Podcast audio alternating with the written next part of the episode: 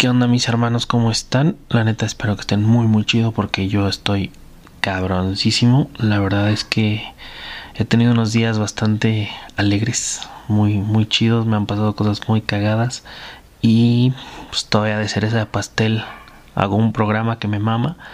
Entonces, no, hoy estoy no, no hay nada que me pare hoy. Pero pero siempre hay un pero los benditos domingos de bajón. Este fin de semana tocó ser este día de la salud mental justamente y esto me inspiró un poquito a ver qué, qué se podía hablar en este domingo de Turbochela. Y me llama mucho la atención este tema. La verdad es que es bastante importante para mí. Bueno en fin en, en sí no la salud es un tema bastante regular muy muy común platicarlo en mi familia sobre todo porque tres, las, bueno, cuatro de cinco personas se dedican a la salud, menos yo, obviamente. Entonces, pues sí, me llama la atención, la verdad. Eh, pues en general, la salud mental es, es un tema bastante importante y que últimamente se ha hecho muy, muy común hablarlo y que bueno. Mm, la salud en general, ya saben, ¿no? Es un estado, biológico, psicológico y social, un equilibrio entre esas tres partes. Y pero siempre dejamos al final la salud mental, como que no las toma, no la tomamos tan tan importante como ir a un médico general, por ejemplo, porque te duele el estómago, te duele la cabeza o te cortaste o lo que sea, no, creo que la salud este física creo que es la, la que la que más la que más nos llama la atención y que siempre vamos a un médico solamente cuando nos duele algo, ya nos estamos muriendo a la chingada. La salud mental es un tema bastante importante y pues ya saben, o sea, este, este tema que ayuda mucho a, determinar pues cómo manejamos el estrés, nos relacionamos, cómo tomamos decisiones y pues son enfermedades mentales muchísimas cosas, o sea, pueden son estas afecciones que impactan Mm, pues el, lo que piensas, lo que sientes, o sea, como que tu estado de ánimo eh, es muy... cambia, cambia muchísimo en el comportamiento, en todo eso. Eh, hay muchísimos tipos de enfermedades como el trastorno de ansiedad, el de pánico, el TOC, hasta las fobias pueden ser, son miedos patológicos, la bipolaridad, lo de alimentación, muy importante cabrón también, y bueno, este no quiero hablar tanto de, del tema de la parte aburrida. si quisieran, pues obviamente lo investigarían y sabrían un chingo que seguramente saben más que yo. Pero la verdad es que no me, no me quiero meter mucho ahí. Me quiero meter un poquito más a la experiencia personal y a cómo se ha ido tratando al respecto. Desde mi niñez siempre me he caracterizado por, por ser un niño bastante hiperactivo. Nunca estoy quieto. Y pues esas cosas, ¿no? Bueno, en ese entonces era como algo... Ahora igual, este creo que a esa edad es muy natural que un niño no se pueda estar en paz, que esté hiperactivo, que sea bastante como, como impulsivo como que sí, y pues la verdad es que la atención en un niño, si neta no le importa demasiado, no te va a prestar atención. Este, mi, mi hiperactividad era un poquito más que la de mis demás compañeros por ahí en, el, en el kinder. Y pues le llaman a mi mamá y le dicen, eh, güey, pues, qué pedo con tu hijo, no, está raro el güey. Y, y pues casi casi me, me mandan a una escuela de educación especial eh, pues yo creo que es una confusión con un problema también que es este que es mental que son los los, los problemas de aprendizaje. Esos problemas de aprendizaje pues que hay niños que pues, no, no se les pega tanto las cosas no eh, pues yo no tenía ese tipo de problema pero los síntomas al parecer son muy parecidos. Las formas de actuar de estos niños son bastante parecidas. Entonces pues pues eh, le llama la atención a mi mamá por esto y pues le dice, pues no, o sea, él no tiene nada, le dicen mucho, bueno, se quejan de mí, de que acabo las cosas rápido, las actividades, y pues como los demás no han acabado, distraigo a los demás, me pongo a jugar con los demás y la chingada. Entonces, pues lo que dice mi mamá, lo que haría cualquier otra madre es, mi hijo no está mal. normal, ¿no? Y pues si ya acabó algo, póngale más actividades. Pues desde niño siempre me han puesto más actividades porque pues en ese entonces las acababa muy rápido. Ahora soy un puto huevón y ya no. Pero pues, en fin. Entonces desde entonces desde entonces vienen estos problemas y no viene de nuevo este tema a la familia hasta que mi hermano estudia medicina. Estudia medicina el güey y pues en sus en sus clases de psiquiatría empiezan a ver este, esta enfermedad que es el TDA y después de esto pues, le comenta lo mismo a mi mamá, oye, como que tu hijo tiene estos síntomas, estas formas de actuar, estas características de una persona con déficit de atención. Entonces, este, pues no viene hasta mis 18 años, que es cuando me salgo de la escuela de la Facultad de Ingeniería. Y pues yo entro como en una fase en la que no hacía ni madres, apenas iba a entrar a trabajar y todo, pues aproveché el tiempo, aprovecharon el tiempo y fui con un psiquiatra, un profesional de estos temas.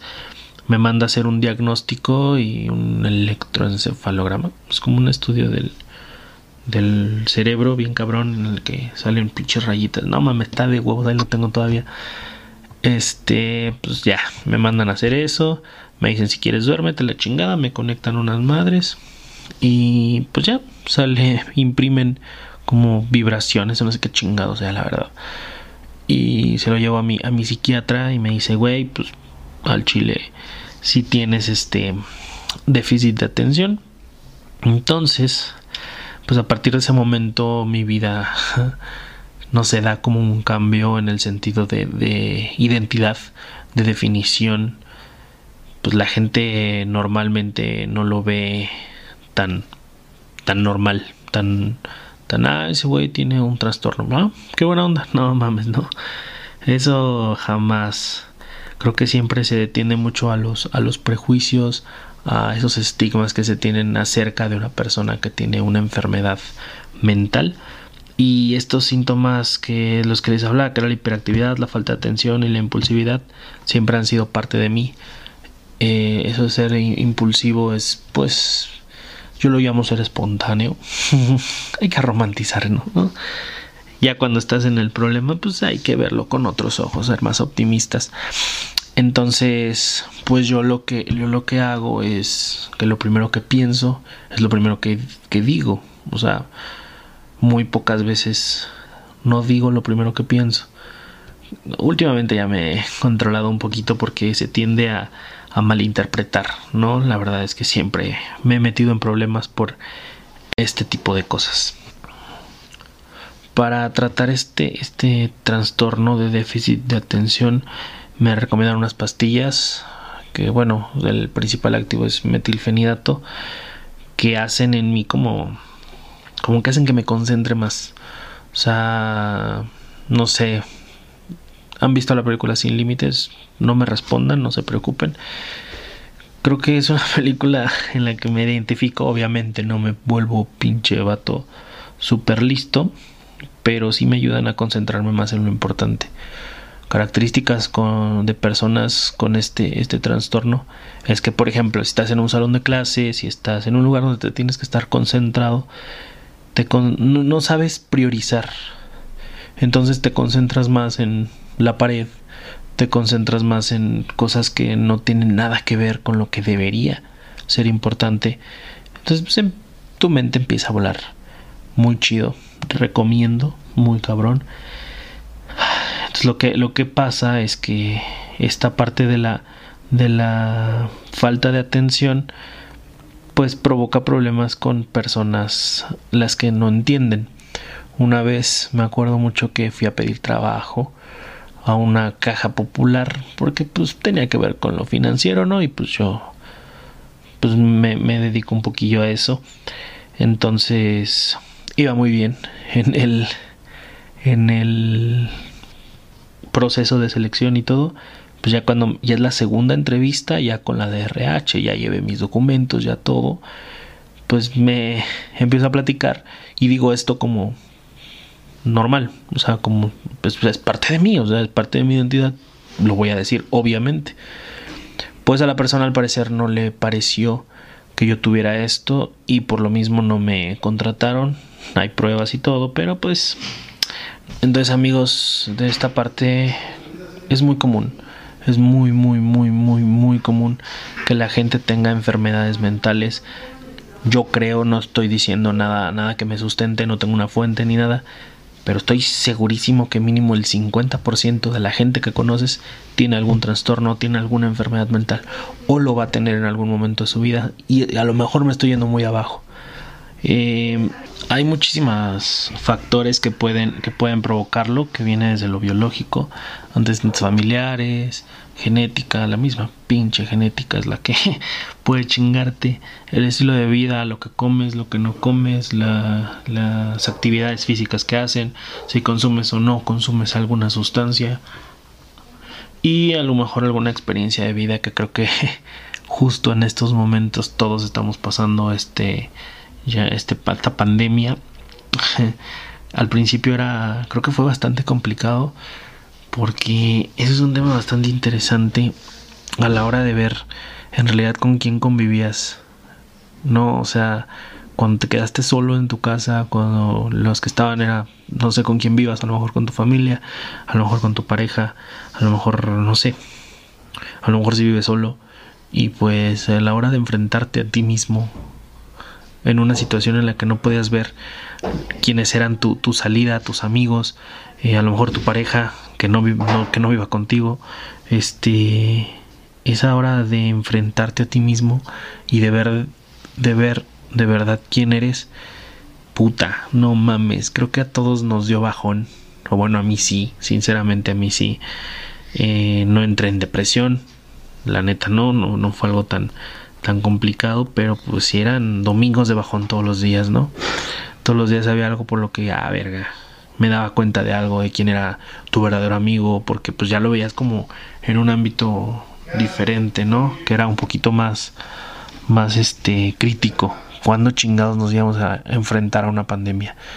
O sea, ni en clases de historia estoy seguro que muchos de nosotros nos acordábamos de todo este pedo. Y menos que nos iba a pasar, ¿no? Entonces creo que el primer paso es igual a cualquiera. Buscar ayuda buscar ayuda, ir a terapia, este, creo que es un gran primer paso.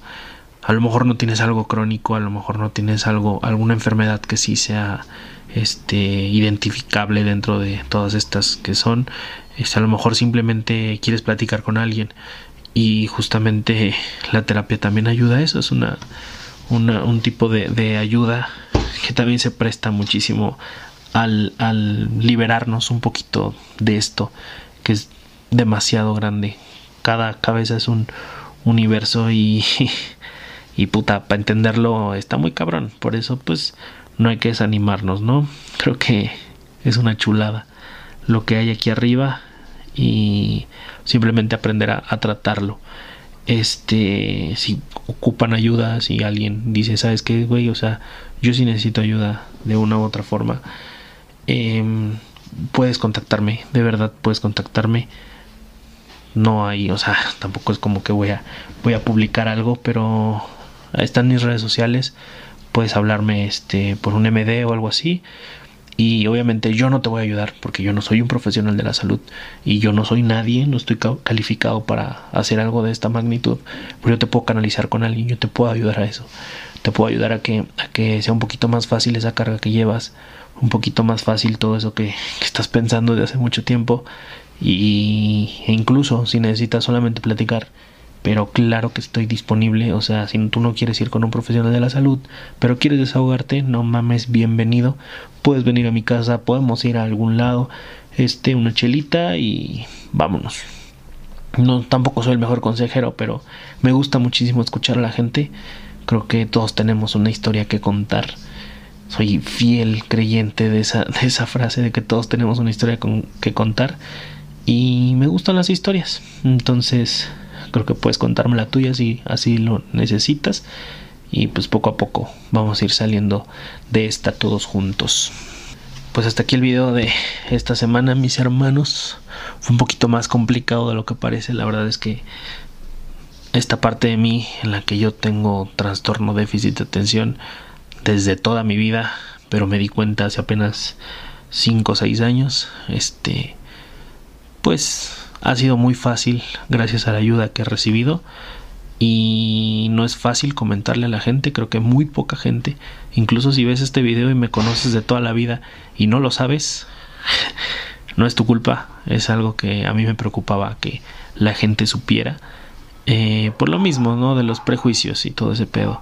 Entonces, si tú ves a alguien consumiendo una pastilla para su enfermedad mental o algo así, dejemos de, dejemos de hacer ese prejuicio que, por ejemplo, no sé, vemos a alguien inyectarse insulina y pues es como algo ya normal, o como alguien que tiene alguna condición, alguna enfermedad que tiene que estar tomando pastillas y lo vemos como algo normal, veamos como algo normal que alguien se chingue un chochito, ¿no? Para depresión o para algo así. Creo que ya, ya estamos en, en otros tiempos en los que ya hay que dejar de dejarse de mamadas, ¿no? La verdad es que todos, todos necesitamos ayuda y pues para eso estamos mis hermanos.